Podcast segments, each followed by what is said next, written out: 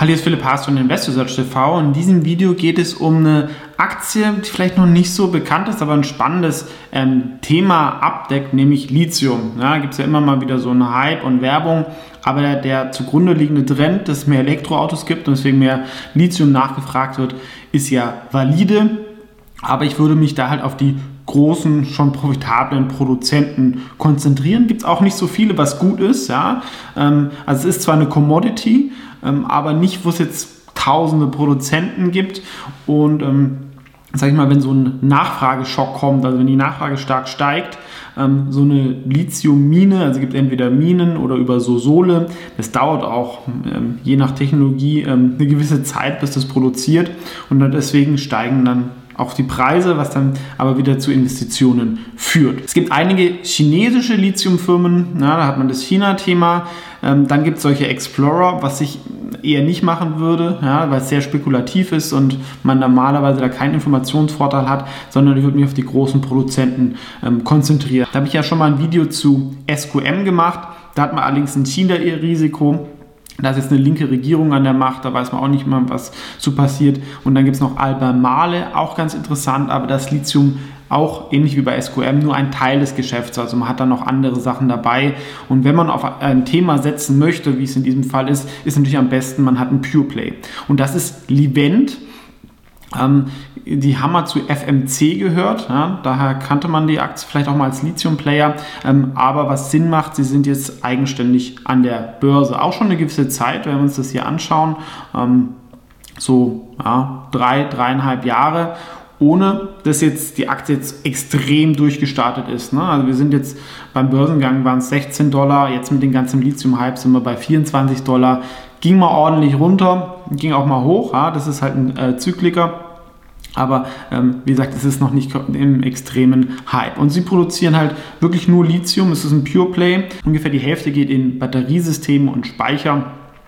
Und warum das halt auch ein Technologieplay ist, also das ist nicht so einfach wie ich schaffe einfach Braunkohle aus der Erde, sondern der Produktionsvorgang ist relativ kompliziert und auch die Aufbearbeitung. Ja, also ähm, ich brauche ähm, batteriefähiges Lithium. Ähm, das schaffen auch nicht alle Produzenten oder Miner.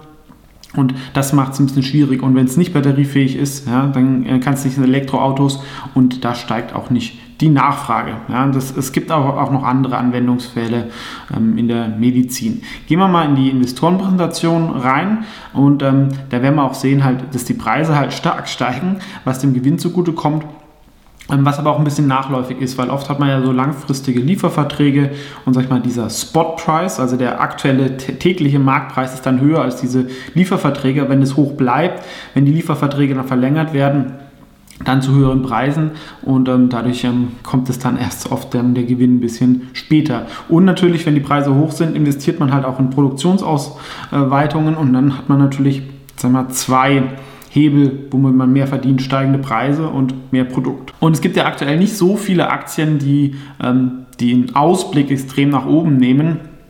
Und dazu gehört ähm, Livent. Jetzt haben sie auch noch ähm, einen Anteil in Kanada dazu, dazu gekauft, wo sie, glaube ich, ein äh, Viertel der Anteile hatten. Das ist dieses Nemaska-Projekt, da sind sie jetzt bei 50 Prozent. Das heißt, da können sie jetzt auch die Technologie, die sie schon haben, da mehr reintun, was sicherlich positiv ist. Und was vielleicht auch noch erwähnenswert ist, die Hauptprojekte von Livent sind in Kanada, ein bisschen USA und Argentinien, wo es politisch auch ein bisschen sicherer ist. Gerade Argentinien hängt halt auch ein bisschen von der USA ab. Ja, ähm, also wenn die da irgendwelche Enteignungen oder so machen, ähm, dann kommt die USA da vorbei. Das ist sicherlich einfacher. Das ist sicherlich nicht so einfach wie bei den Europäern, die sich da vieles gefallen lassen, wie bei ähm, IPF mit Spanien. Ähm, hier sehen wir, ähm, dass die Guidance fast verdoppelt worden ist ähm, bei den letzten Zahlen und äh, das kann noch nicht das Ende der Fahnensteine sein, das kann noch mal so weitergehen. Selbst Elon Musk hat ja zuletzt gesagt, ja, die drucken aktuell Geld, da sollen mehr Leute reingehen, investieren. Vielleicht macht Tesla das, das sogar irgendwie selber. Ich glaube aber nicht, dass da so viele reingehen, weil die halt auch nicht die Kompetenz haben. Für typische Minenfirmen ist es ein relativ kleines Segment und sie, haben, sie äh, kommen nicht von der Technologie- und Chemieseite. Für Chemiefirmen ist es Minengeschäft. Also das ist ein bisschen schwierig und ähm, deswegen ist natürlich auch die Technologie und das Know-how von Livent ähm, wertvoll, was sie haben. Hier sehen wir dass halt auch die Produktion ausgeweitet werden soll. Ich glaube auch in den nächsten zwei Jahren soll schon noch deutlich nach oben fahren. Das wird natürlich dann im Aktienkurs, wenn die Preise so bleiben, auch helfen. Und wir sehen hier, das ist ein sehr, sehr großes Projekt in Argentinien, was ähm, mehrfach, also nochmal um die gleiche ähm, Größe ähm, vergrößert werden soll. Und, ah, und sie haben auch ein bisschen was in China und das bleibt natürlich in China, weil man muss halt auch wissen, das Lithium, die großen Kunden, die sind die Batterieproduzenten, die sitzen halt viel in China und hat natürlich dann ein gewisses Risiko, aber ähm, das ist insgesamt relativ diversifiziert von Projekten, was ich auch ähm, gut finde. Aber man muss natürlich auch sagen, das ist halt eher so ein Makro-Play auf den Lithiumpreis, um das Thema ein bisschen ähm, abzudecken. Und ich denke, Livent ja, und daher noch ganz kurz der Hinweis, ich bin indirekt mit einer Mini-Position in Livent investiert. Daraus können sich Interessenskonflikte ergeben. Das ist keine Anlageberatung oder Anlageempfehlung, aber ich glaube, das ist vielleicht der defensivste Pure Play, ne? weil ich habe ähm, Albemarle und SQM habe ich andere Themen und es ist kein Pure Play. Die kleinen Explorer, wie gesagt, ist extrem riskant. Wenn man da einen Treffer landet, kann man da sicherlich eine höhere Rendite ähm, erzielen, aber da ist oft dann auch viel Hype dabei und was dann wieder verglüht. Ja? Und die kennen sich aus, also die guten Projekte können die dann auch äh, selber kaufen. Ähm, und dann den Gewinn dazu vereinnahmen. Wir sehen, KGV aufs nächste Jahr 15 ist immer schwierig zu sagen bei solchen Rohstoffunternehmen. Es ist kein Schnäppchen.